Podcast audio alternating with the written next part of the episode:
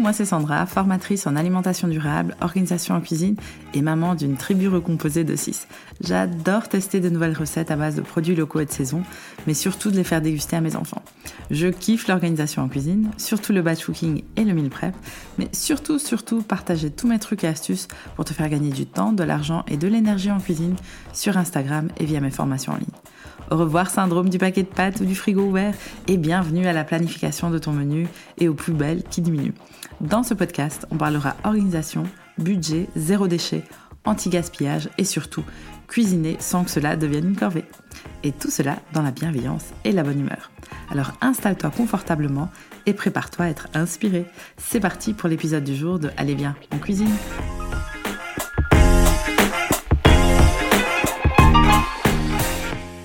Bonjour et bienvenue dans l'épisode numéro 17 du podcast Allez bien en cuisine. On demande souvent comment certaines recettes de base sont faites et je voulais te proposer un nouveau type d'épisode, les épisodes recettes. On décortique ensemble une recette de base et je te propose plusieurs variantes. La première était l'épisode 15 avec le pesto et aujourd'hui je te propose de décortiquer la recette de quiche fait maison qui peut être faite de mille et une manières avec des restes de frigo et qui est d'actualité tout au long de l'année. Allez, c'est parti pour l'épisode du jour. La quiche est une tarte salée garnie à base de battu et de crème. Elle connaît plusieurs variantes depuis le Moyen Âge, dont notamment la quiche lorraine, qui est la plus connue de la cuisine française datant du 19e siècle. Contrairement à ce que l'on pense, la quiche ne viendrait pas de France, mais de Suisse ou d'Allemagne, où des chouèches, chouéchus ou de kuchen existeraient depuis le XVIIe siècle et auraient été fabriqués par des boulangers et non par des pâtissiers. Merci à Wikipédia pour toutes ces infos. Aujourd'hui, on n'a pas l'impression qu'il y ait une seule recette de quiche qui existe, mais la plus populaire quand même.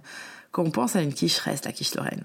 Celle-ci se compose d'une pâte brisée, de deux œufs, de 150 g à 200 g de lardon, de 100 g de gruyère râpée, d'un petit oignon, de 200 ml de crème fraîche ou épaisse, selon le pays. En France, on l'appelle crème fraîche, en Belgique plutôt crème épaisse. Un peu de sel, de poivre et un peu de beurre. On cuit les lardons et les oignons ensemble. On mélange les œufs, la crème et le fromage avec un peu de sel et de poivre. On place la tarte dans un plat à tarte. On ajoute le mélange de lardons, puis l'appareil à quiche, donc on appelle l'appareil à quiche le mélange d'œufs, et on place le tout au four à 180 degrés pendant 40 à 45 minutes.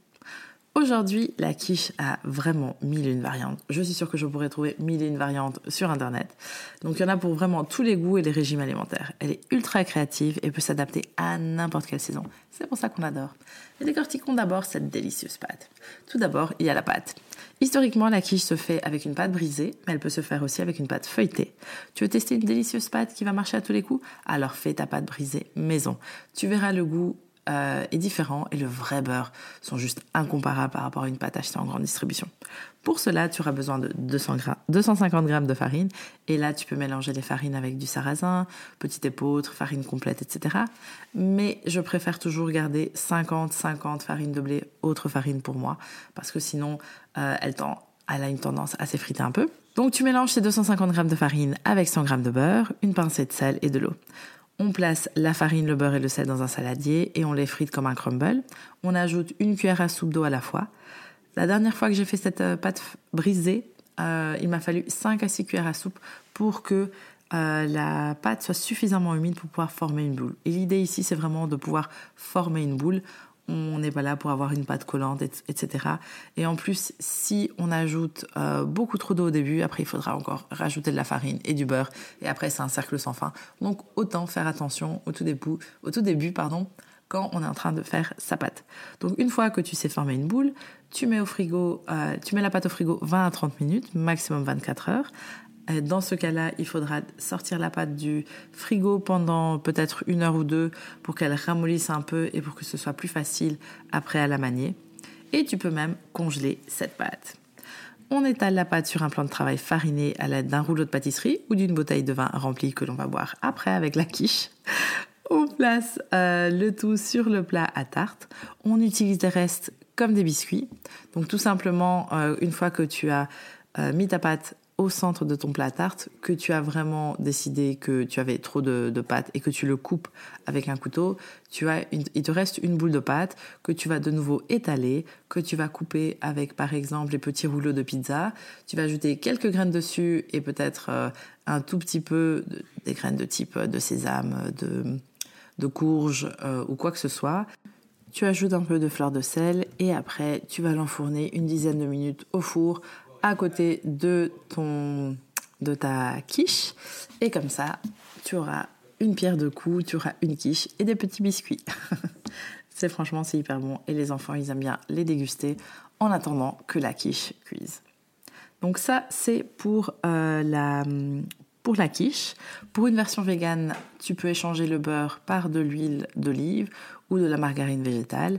La texture, la texture ne sera pas la même, alors n'hésite pas à ajouter un peu plus de farine. Donc ça, c'est notre premier ingrédient. Le deuxième ingrédient, c'est l'appareil à quiche. C'est le mélange d'œufs et de crème. La quantité d'œufs dépend que de toi, mais je dirais entre 2 et 4 maximum pour un moule de 24 cm. Tu peux ajouter avec ça de la crème ou du lait selon la texture que tu préfères. Le lait sera plus lisse, la crème un peu plus épaisse. Toujours bien épicer ton appareil, mais pas trop dépendant de la garniture. Par exemple, si tu utilises de la feta, elle va être déjà salée, donc on va ajouter un peu moins de sel. Perso, personnellement, je ne mets pas euh, mon fromage dans l'appareil à quiche, mais plutôt avec la garniture. Mais c'est très personnel. Comme ça, j'ai vraiment des, morceaux, euh, des, des, euh, des, parts avec beaucoup de fromage, des parts avec un peu moins de fromage. Donc voilà, c'est très personnel. je préfère aussi ajouter du paprika dans mon appareil à quiche parce que j'adore le paprika. Et pour une version végane, n'hésite pas à utiliser de la crème végétale et ne pas ajouter d'œufs tout simplement. La troisième partie de notre quiche, c'est la garniture. Et c'est là que tu peux faire vraiment ce que tu veux. Mais je te conseille vivement de cuire à 100% tes ingrédients à part avant de les mettre dans ta quiche. Parce qu'avoir des oignons à moitié crus, c'est pas top dans une quiche. Je te conseille donc de mélanger un ou maximum deux légumes avec un fromage pour un, un équilibre toujours gagnant. Avec de la viande ou des lardons, c'est ok, mais je trouve que ça rend quand même la quiche un peu lourde. C'est pour ça qu'on a aussi du mal à digérer cette fameuse quiche lorraine. Même chose pour le poisson. Ajouter du fromage et du poisson fumé, c'est bon, mais ces deux-là sont déjà des ingrédients qui sont assez lourds. Alors imagine avec une pâte bien beurrée en plus. C'est un peu une bombe pour ton estomac, mais si tu as le temps de faire une sieste, n'hésite pas à le faire. Et de toute façon, tu fais ce qui te plaît. Pour les légumes, tu peux vraiment mettre tout ce que tu veux. Ah, des tomates, brocolis, poireaux, épinards, asperges, cœur d'artichaut, tomates séchées, petits pois champignons, tous les choux, les bêtes, les potimarrons, le maïs, vraiment tout, tout, tout, tout, tout, du moment que c'est déjà cuit. Pour les fromages aussi, euh, tu as le choix du roi ou de la reine. Ça peut être du gruyère, du parmesan, du comté, mozzarella, feta, emmental, gouda, reblochon, roquefort, ricotta, cheddar, chèvre, nature, vraiment ce que tu veux. Et pour une version végane, je te conseille d'utiliser du tofu soyeux cuit et écrasé comme fond de tarte avec tes légumes ou du tofu fumé. C'est hyper, hyper bon. N'oublions pas aussi les épices et les aromates. On a tendance à ajouter que du sel ou poivre, mais on peut faire tellement plus. Je te conseille donc d'utiliser du thym, du romarin, de la ciboulette, de l'origan, du basilic frais ou séché. Et pour les épices, j'adore ajouter, comme je te disais tout à l'heure, du paprika. C'est mon côté hongrois. J'adore le paprika. Le paprika, c'est la vie. En plus, le paprika fumé, il, donne euh, un petit je ne sais quoi, un peu épicé. Euh, sinon, il y a le paprika très fort que j'aime beaucoup moins. Mais sinon, le paprika doux, je le mets partout. Donc en plus du paprika, tu as d'autres options. Tu peux mettre du za'atar, du cumin, du curcuma, du curry, vraiment tout type d'épices selon où tu veux te faire voyager. Et si tu n'es pas très épice, tu aimes les épices mais tu sais jamais lesquelles choisir euh, tu vas être sûr de ton choix, je te conseille les yeux fermés, l'épisode de les épices pardon de CNN Friends, qui est l'un des sponsors de ce podcast.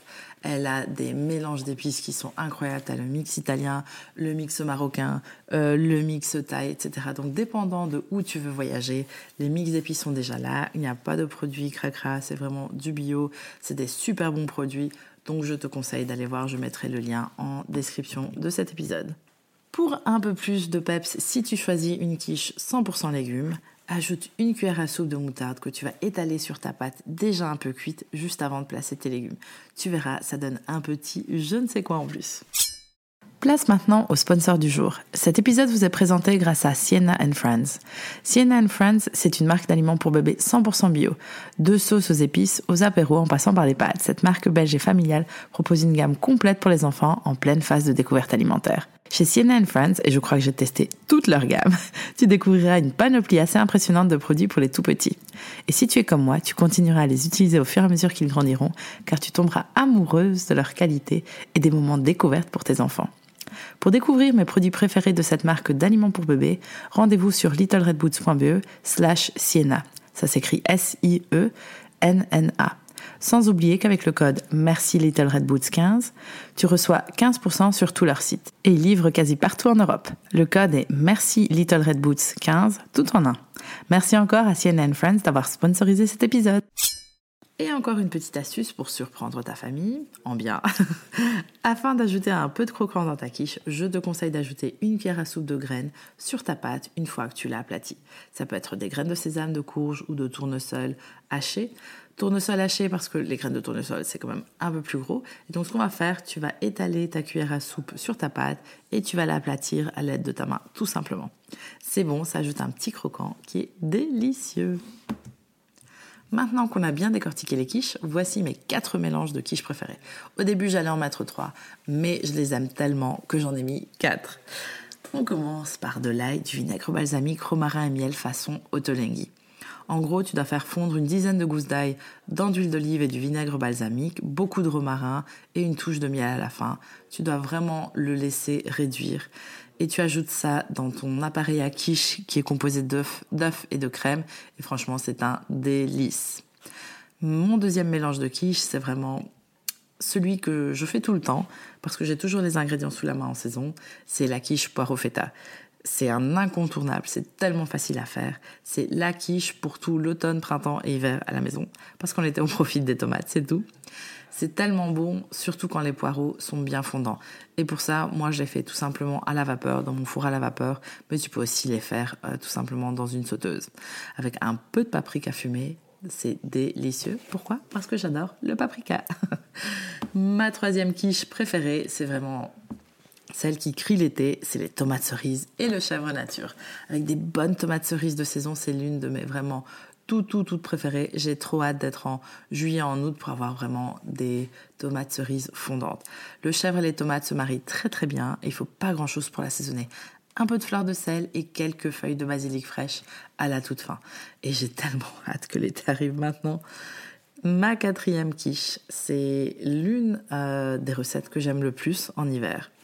C'est la quiche au chou pointu. Et ça va vraiment te réconcilier avec les choux. Avec des lardons, sans fromage, donc oui, c'est un peu plus lourd. Bah, crois-moi que tu as commencé à chercher les choux pointus chez ton maraîcher toute l'année. La recette se trouve en description de cet épisode, ne t'inquiète pas.